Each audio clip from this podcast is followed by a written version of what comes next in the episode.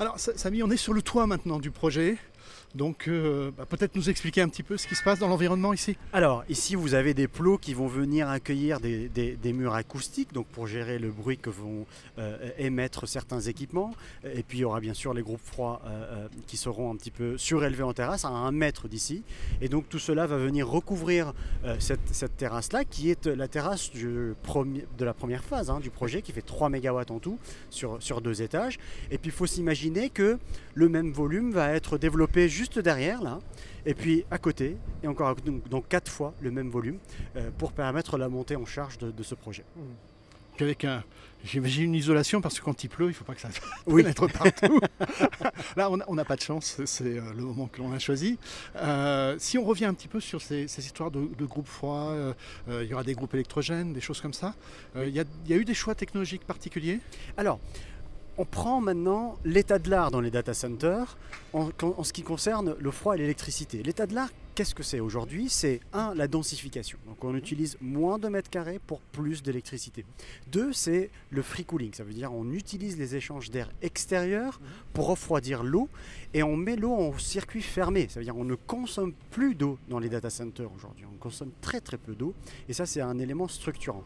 Et puis bien entendu, on travaille sur les aspects d'efficacité énergétique, c'est-à-dire que pour 1 kW consommé par le client, on doit en consommer le minimum possible par les équipements. Donc un, PUE réduit PUE à 1.3 à, pleine charge ici. Euh, récupération de chaleur fatale également pour aller encore chercher une amélioration de ce PUE. Hein. Euh, donc on aura des préconnexions de la chaleur fatale produite par ce bâtiment euh, vers l'extérieur. Donc tous ces aspects-là de l'état de l'art sont bien entendu pris en compte dans ce projet. Ok. On, parle, tu parles de chaleur fatale. Il y a une boucle thermique dans le coin et vous allez vous intégrer Alors, à ça nous sommes en discussion très avancée hein, avec les autorités effectivement par rapport à cela. En tout cas, nous, la, préconnexion sera là, et puis on étudie euh, quel voisinage va pouvoir en, bénéficier à terme. Parlons euh, rapidement des équipements électriques et vis-à-vis des clients en particulier. Donc, euh, alors, on va avoir évidemment les onduleurs, les UPS, les batteries, etc. Est-ce que aussi en, matière d'implantation de salles et d'architecture des salles, il y aura des préconisations qui seront faites?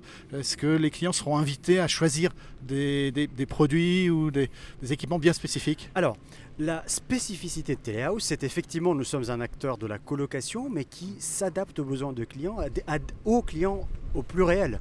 Il y a plusieurs clients à satisfaire et il n'y en a pas un qui a une architecture pareille ou une densité pareille. Et donc il faut qu'on fasse vivre tout cet écosystème dans un seul et même data hall. Et cela amène bien entendu à des choix techniques extrêmement spécifiques. Pour en donner un exemple, euh, les tableaux électriques de distribution dans les salles sont dimensionnés de manière à ce que le client ait le choix de mettre du monophasé ou du triphasé avec la densité, avec le nombre qu'il souhaite. Et ça, c'est extrêmement important parce que si on commence à contraindre le client dans une salle de colocation, pour moi, on sort de notre métier. Euh, on, ne fait plus notre métier qui est de colocaliser des clients par définition hétérogènes, qui n'ont pas la même consommation électrique, qui n'ont pas le même usage, qui n'ont pas la même densité. Et donc nous devons penser ce data center avec une certaine modularité, ce qui permet de transférer la puissance d'un endroit à un autre dans la salle, tout en gardant une équation économique soutenable pour le client. Je, reviens sur ce que tu disais tout à l'heure, euh, euh, pas d'eau dans le data center, et puis ça, il y, a un certain nombre d'acteurs qui, qui sont impératifs sur ce plan-là. Oui moi je veux faire du HPC, je peux y arriver chez toi? Mais ce sera toujours en boucle fermée. Donc aujourd'hui on a conçu un module dédié HPC sur ce même campus, alors pas sur ce bâtiment, mais un bâtiment voisin, adjacent, qui permet de monter effectivement jusqu'à 50 kW par rack en DLC, en direct liquid cooling, euh, et qui utilise de l'eau en boucle fermée. Hein. On n'utilise pas en eau, une eau avec un robinet ouvert.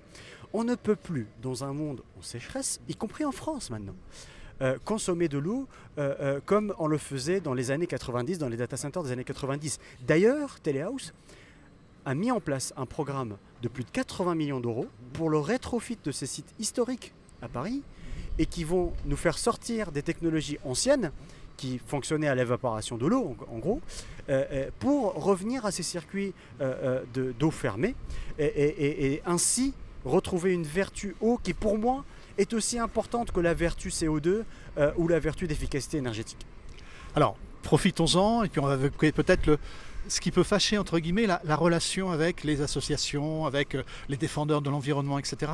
Euh, comment ça se passe? Est-ce qu'on on peut arriver à mettre en place une relation intelligente avec eux? Est-ce qu'ils peuvent comprendre également que, un, le data center, ça a une utilité, et que, deux, on est quand même vertueux, vous travaillez pour ça? Alors, c'est là où on a besoin de gens comme vous.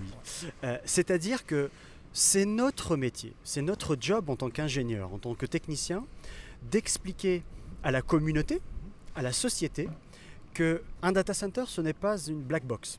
Ce n'est pas quelque chose qu'on n'a pas le droit euh, de voir euh, d'un point de vue ingénierie, fonctionnement et impact sur, sur l'environnement. Nous devons être transparents, nous devons être ouverts, nous devons expliquer ce que nous faisons parce que, comme tu le dis très justement, euh, nous avons une certaine vertu euh, dans notre exploitation qui permet de minimiser l'impact euh, de nos bâtiments tout en maximisant l'impact des technologies qui transitent par là et qui font vivre la société aujourd'hui. Et donc moi je suis partisan d'une non-opposition entre le numérique et les sociétés. Cette cristallisation de la relation, elle n'est pas saine.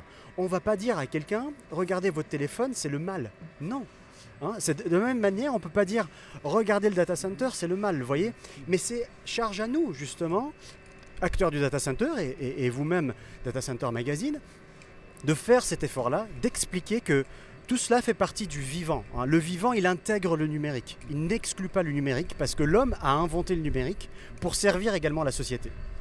Je pense qu'on va se retrouver sur la journée du data center. merci, merci, beaucoup. Et, on va continuer la visite donc.